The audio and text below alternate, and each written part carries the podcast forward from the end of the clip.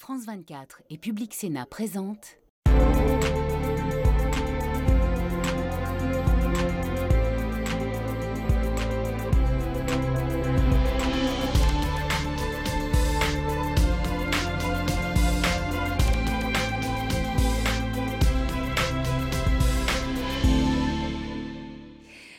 Bienvenue en 2024, une année électorale importante pour l'avenir du continent, mais sans Jacques Delors, décédé à 98 ans. Il était l'un des grands architectes de la construction européenne, charismatique président de la Commission européenne pendant une décennie, entre 1985 et 1995, donnant ses lettres de noblesse à cette institution communautaire il a aussi été un artisan visionnaire. On lui doit la création du marché unique et de l'espace Schengen permettant la libre circulation des personnes, des biens, des services et des capitaux.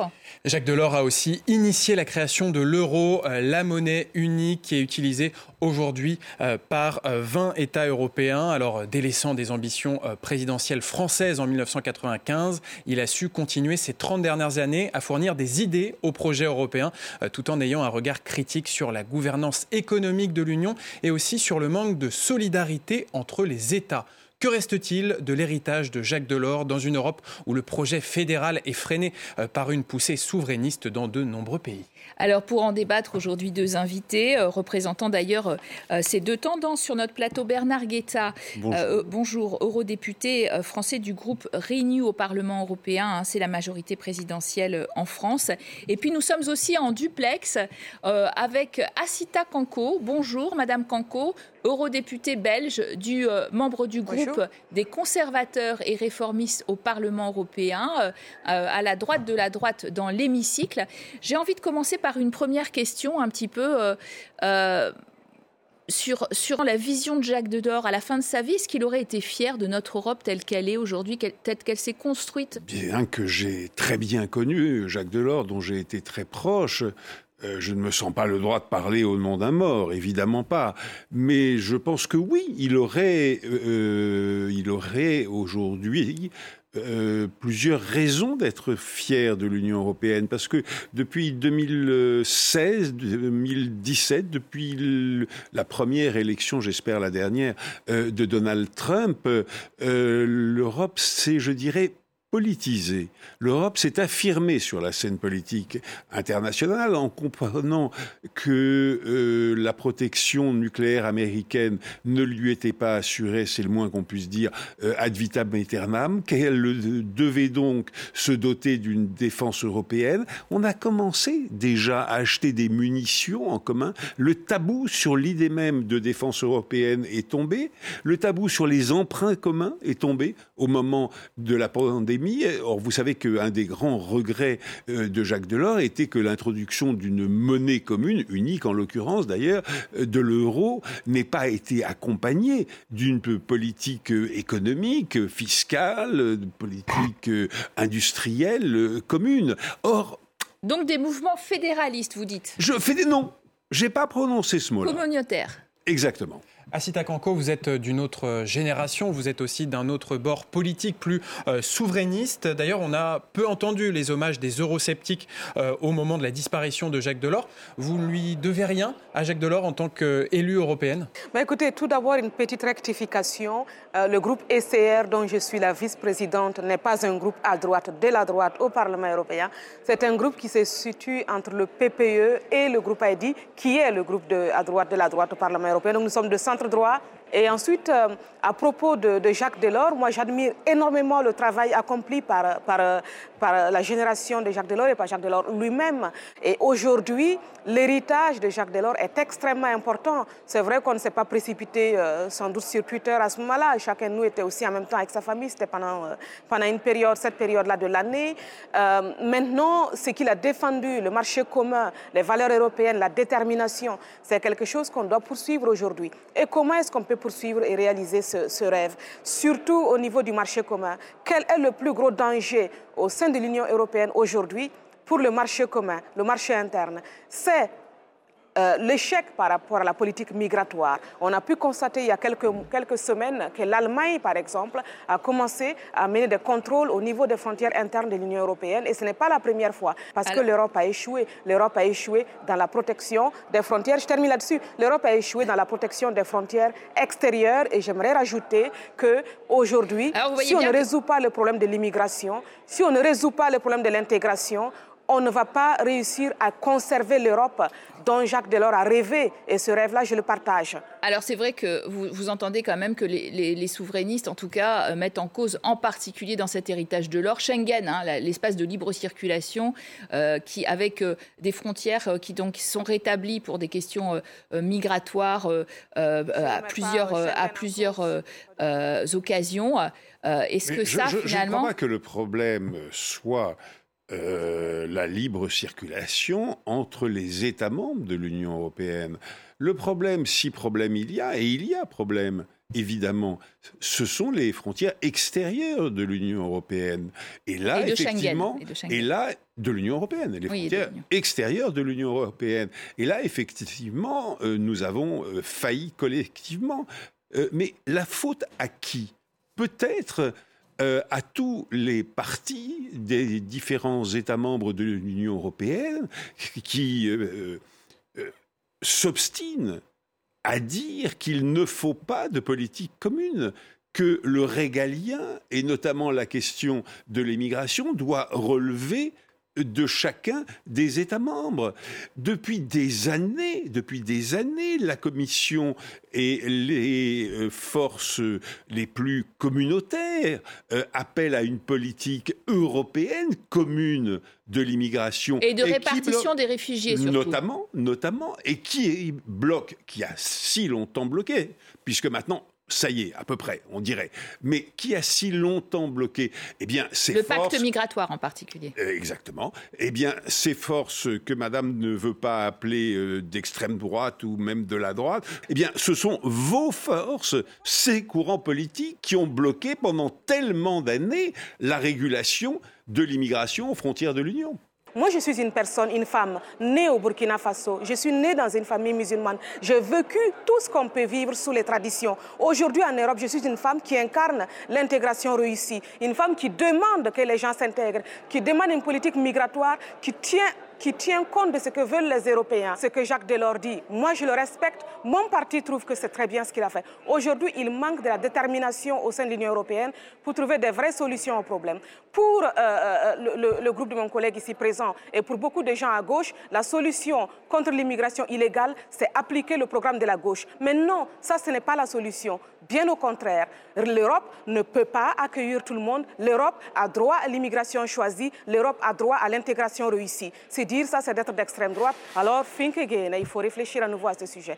Je ne vous ai pas du tout dit que vous étiez d'extrême droite à cause d'une politique migratoire. Je vous ai dit que vous n'étiez pas de centre droit, parce que quand on est entre le grand parti de centre droit, qui est le Parti populaire, et le parti d'extrême droite, qui est Identité euh, et démocratie, c'est comme ça qu'il s'appelle Idée, Identité et démocratie. Où, bah, siège le Rassemblement national. Identité, voilà, on est au minimum, ma chère collègue, je suis désolé de vous le dire, à la droite radicale. Nous ne sommes pas à droite de la droite. Je suis une femme de centre droit. On va se recentrer, on va se recentrer sur le sujet de, de ce débat qui est quand même l'héritage de Jacques Delors euh, pour la construction européenne. Mme Canco, s'il vous plaît, on va, on va rester euh, concentré quand même sur euh, Jacques Delors. Il a œuvré, Bernard Guetta, à la création d'un marché unique, d'une monnaie unique. Avec le recul, est-ce que pour vous, ce sont de véritables réussites pour le développement des pays européens?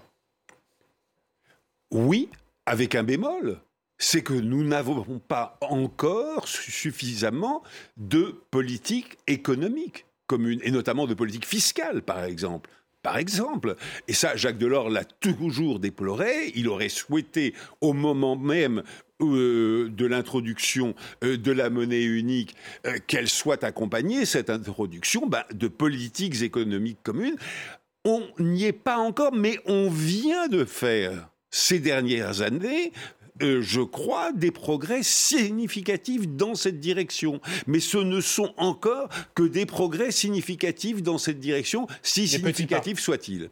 Asita Kanko, euh, l'euro, le grand marché, euh, beaucoup, beaucoup de partis, justement, souverainistes ont longtemps été critiques. Aujourd'hui, c'est adoubé par les opinions publiques. Est-ce que vous êtes 100% pro-euro et grand marché?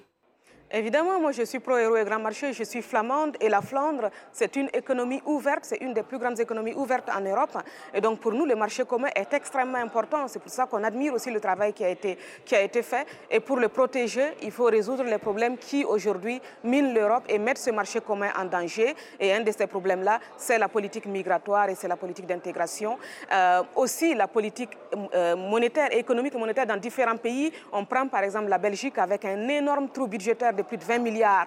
Euh, donc tout ça, c'est un, un, gros souci. Il y a évidemment eu des erreurs dans euh, euh, l'élan de l'Europe pour aller vers l'euro où les chiffres n'ont pas été bien contrôlés, notamment en Grèce. Et ça, ce sont des erreurs qu'on doit admettre que l'Europe a commises.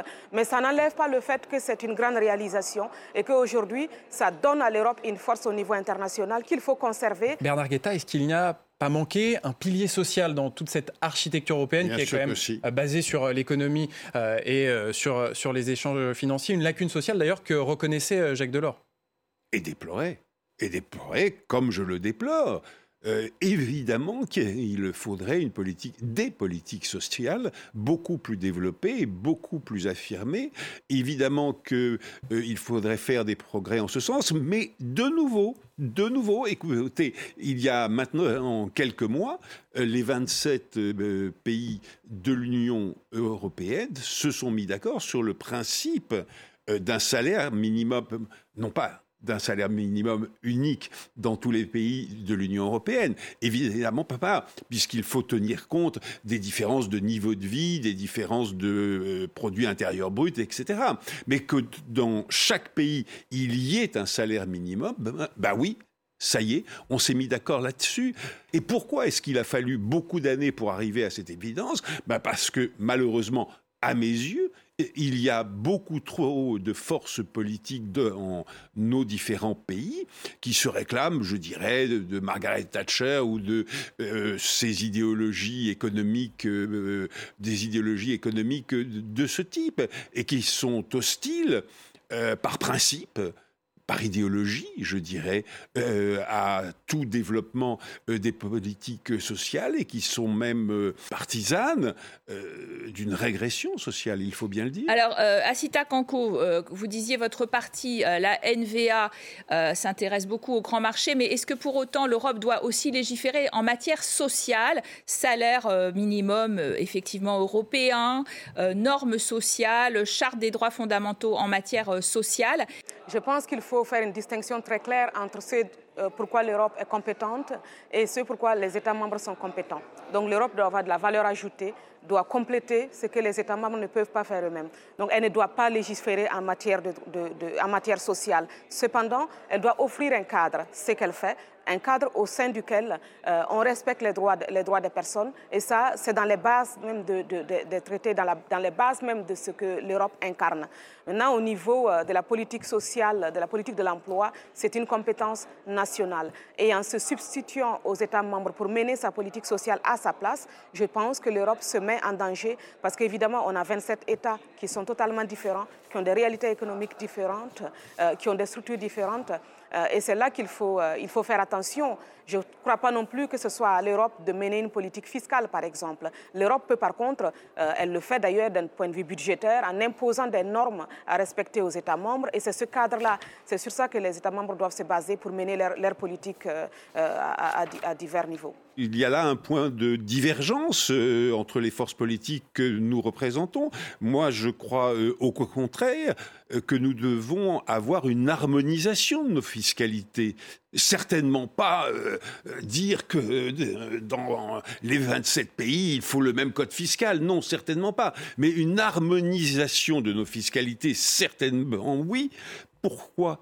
Pour euh, éviter, par exemple, euh, qu'un ou plusieurs États membres ne pratiquent des politiques de dumping fiscal euh, en attirant de grandes entreprises en leur disant bah, écoutez, chez nous, euh, vous n'allez pas payer plus de 10 ou 15% d'impôts, alors que dans d'autres pays, vous allez payer 20 ou 25. Non, ça, c'est pas bien, ça n'est pas possible. Nous constituons euh, un ensemble, nous avons des règles communes, un budget commun, des politiques communes. On ne peut pas euh, admettre qu'il y ait des politiques de dumping fiscal au sein de l'Union. Bernard Guetta, un mot sur le leadership européen qu'incarnait euh, Jacques Delors. Il incarnait une gouvernance européenne forte avec une commission euh, forte. Vous savez pourquoi? Alors qu'aujourd'hui, on a l'impression que finalement les grandes décisions se décident dans les tractations entre les 27 pays. Est-ce que l'intergouvernemental finalement Est-ce que cette ambition fédéraliste de Jacques Delors, elle, elle, est, elle a disparu? Mais écoutez, vous avez tout à fait raison. Et quand j'entends les souverainistes, les partis dits souverainistes, euh, déplorer que nous ne vivions pas dans l'Europe des nations, je leur dis, mais écoutez, attendez, ouvrez les yeux. Précisément, nous vivons aujourd'hui dans l'Europe des nations. Parce que qui décide véritablement aujourd'hui dans l'Union européenne, c'est le Conseil européen. Et le Conseil européen, qu'est-ce que c'est? Ben, C'est la réunion des 27 chefs d'État ou de gouvernement. Et c'est entre ces 27 hommes et femmes que se décident toutes les politiques j'entends l'essentiel naturellement, l'essentiel des politiques européennes. Nous vivons dans l'Europe des nations et aucunement dans une Europe fédérale. Aucunement à, Cita Canco, euh, finalement, euh, cette méthode communautaire euh, de Jacques Delors, est-ce qu'elle n'a pas du plomb dans l'aile? On a vu ses successeurs à la Commission européenne étaient beaucoup moins effectivement charismatiques, ne mettaient pas d'ailleurs régulièrement leur démission dans la balance hein, pour faire passer les projets qui leur tenaient à cœur. C'est aux citoyens d'avoir le leadership. Nous sommes ici pour servir le citoyen et c'est la voix du citoyen européen qui doit être entendue au sein des institutions européennes. Alors, qui sont les personnes qui représentent démocratiquement les citoyens européens? Ce sont les, représentants des États membres au niveau du Conseil et ce sont également les députés européens qui sont directement élus par les populations européennes. Pour ce qui est des citoyens européens, ils vont évidemment re-rendre leur verdict en juin prochain, euh, élection européenne très attendue pour l'année 2024. Merci à vous d'avoir été en notre compagnie. Merci à vous de nous avoir suivis sur France 24 et Public Sénat. Très bonne suite des programmes sur nos antennes.